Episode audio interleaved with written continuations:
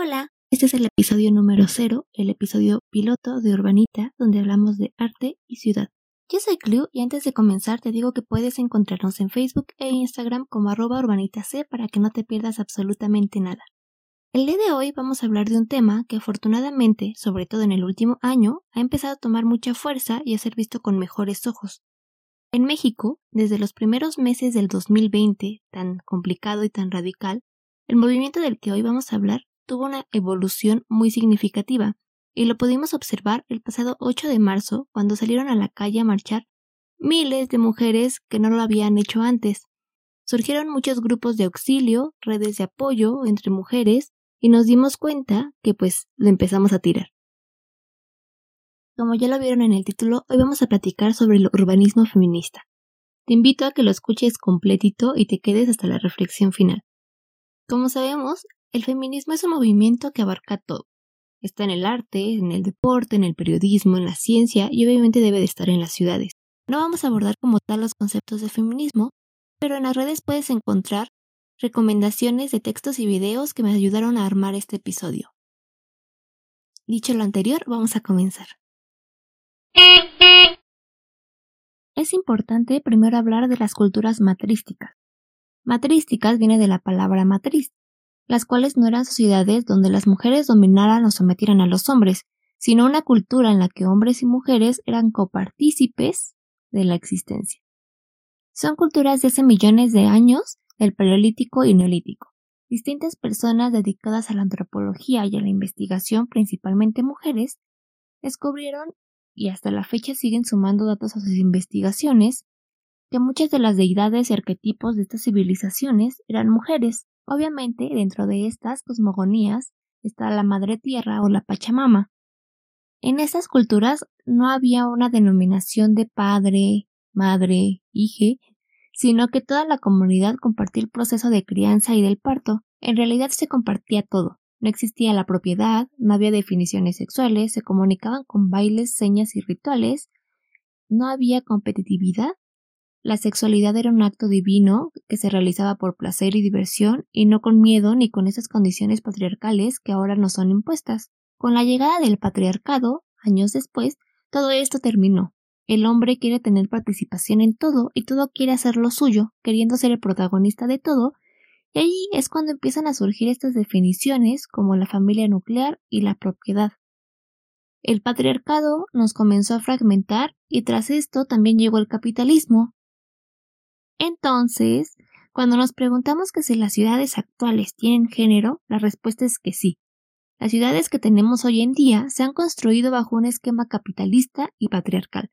El urbanismo no es neutro, los espacios de una ciudad no son neutros, y esta desigualdad, como ya dijimos antes, puede ser observada en todo, y la sufrimos por el simple hecho de identificarnos como mujer. Para romper con esa discriminación, se crearon conceptos como el derecho a la ciudad.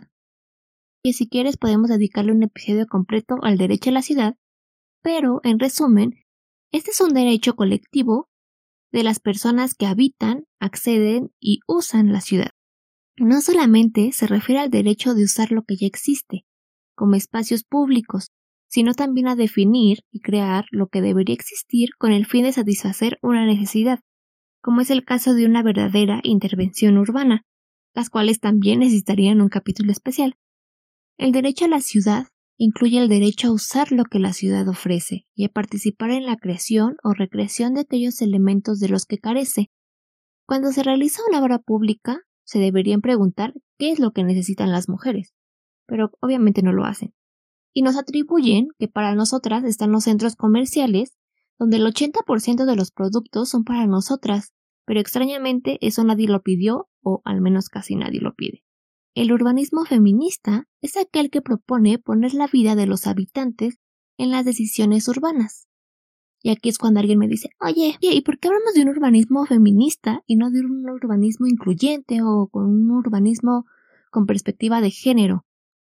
Bueno, pues, aunque el género es una herramienta que nos permite ver las diferencias en el uso de los espacios, las tareas, estereotipos y roles que se le atribuyen a cada quien por el hecho de identificarse como hombre o como mujer, el urbanismo feminista va un paso o varios pasos más allá, es decir, que es como un concepto más moderno. Los otros conceptos ya están un poco más obsoletos.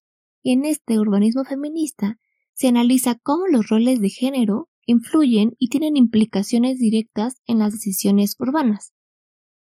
Es decir, que analiza todas las variantes como la edad, la identidad sexual, el nivel socioeconómico, la unidad de convivencia, su origen, etc.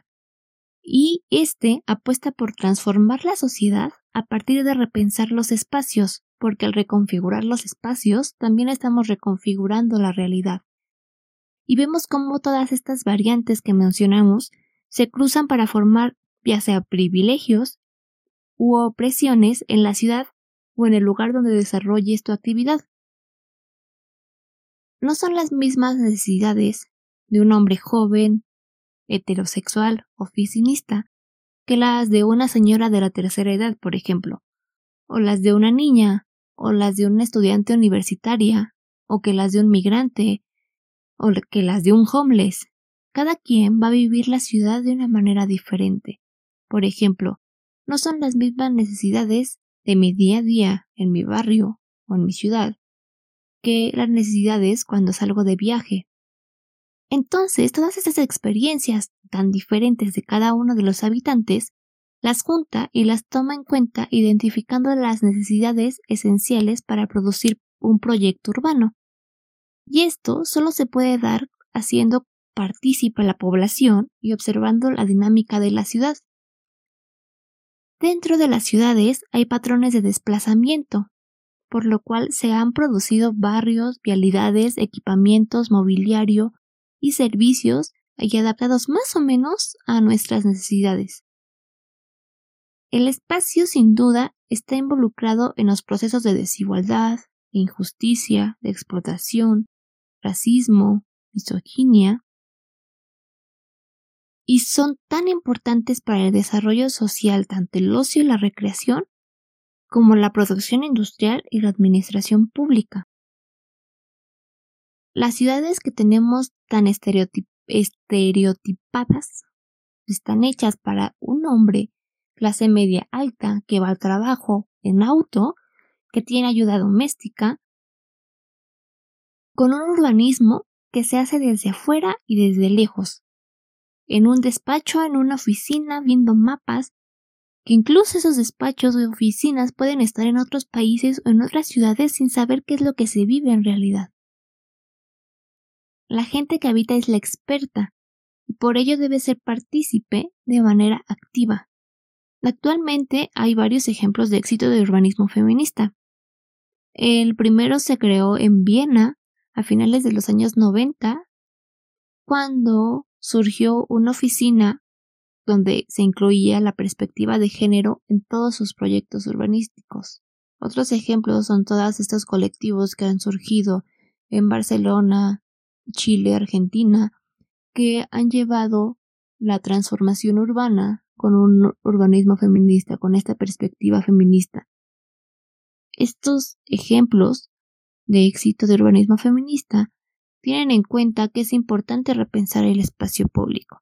El espacio público, los espacios públicos son aquellos donde pasan el tiempo las personas y no solo hay que poner atención en las proporciones, sino cómo se vinculan. Por ejemplo, cómo se comunican las personas a través de los límites municipales o delegacionales, si es que vives en México, de los polígonos industriales o de esas grandes avenidas que desarticulan tanto el territorio.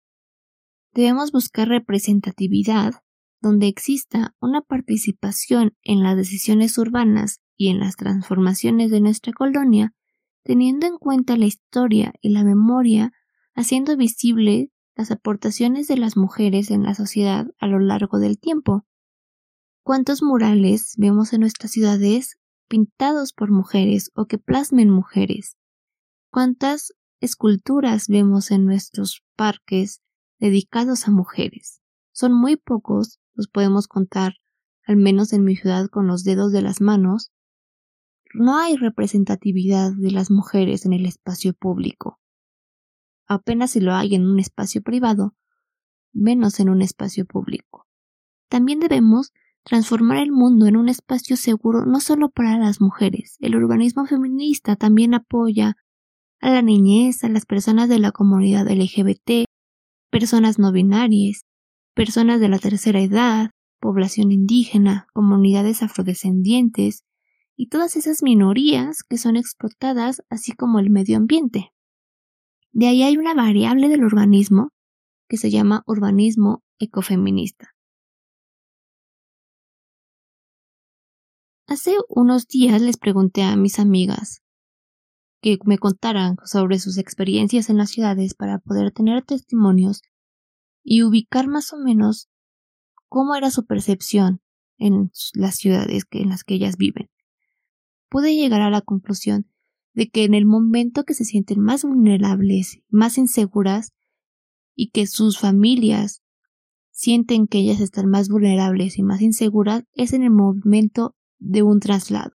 Cuando salen de la escuela, cuando salen de una fiesta, cuando salen de trabajar, cuando llegan a una terminal, cuando llegan a un aeropuerto, cuando tienen que tomar un taxi, el transporte público, el Didi, el Uber, incluso en sus carros particulares, en ese momento es cuando están vulnerables, cuando están en la calle.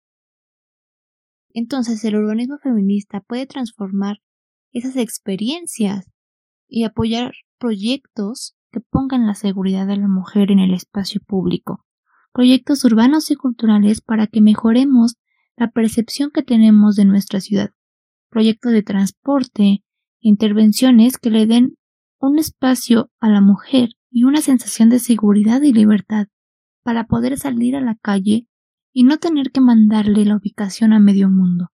El concepto de urbanismo y urbanismo feminista es eso, es un concepto y no sabemos si dentro de unos años se va a llamar igual o solo hablemos de un urbanismo de hacer ciudad, sin necesidad de ponerle una etiqueta extra, como el urbanismo ecofeminista que surge porque el urbanismo feminista se quedaba un poquito corto. Por poner un ejemplo, yo recuerdo que cuando recién entré a la universidad, hace 6-7 años, los de arquitectura me decían que ya no le ponían la etiqueta de sustentable a la arquitectura, porque debía de estar implícito, y no era necesario. Pero hoy estoy volviendo a ver mucho este concepto de arquitectura verde, arquitectura sustentable, arquitectura eco y demás, y regresábamos a quizá como estábamos hace 15 años, ¿no? Y eso puede pasar con cualquier concepto, porque la sociedad es dinámica y las ciudades y los conceptos deben evolucionar con su gente. Y muchas veces un concepto te llega a estancar. Y eso pasa con todo. Pasa en las ciencias exactas, pasa en las ciencias naturales, pasa en la humanística, y es algo que se debe reflexionar tanto en lo individual como en lo colectivo. ¿Qué tanto te representa un concepto? Y bueno, a todo esto, mi conclusión es que el urbanismo feminista es aquel que integra a todas las personas, todas las variantes de cómo hacen uso de la ciudad y sus necesidades para mejorar su calidad de vida y formar una ciudad que, como dice el libro Avísame cuando llegues a casa, ya no tengamos que decir avísame cuando llegues a casa, porque sabremos que vamos a llegar. Cuéntame cuál es tu conclusión de este episodio, a qué conclusión llegaste con todo esto que te acabo de decir este es el final del episodio, muchas gracias por llegar hasta aquí, espero que te haya gustado y que me haya podido dar a entender.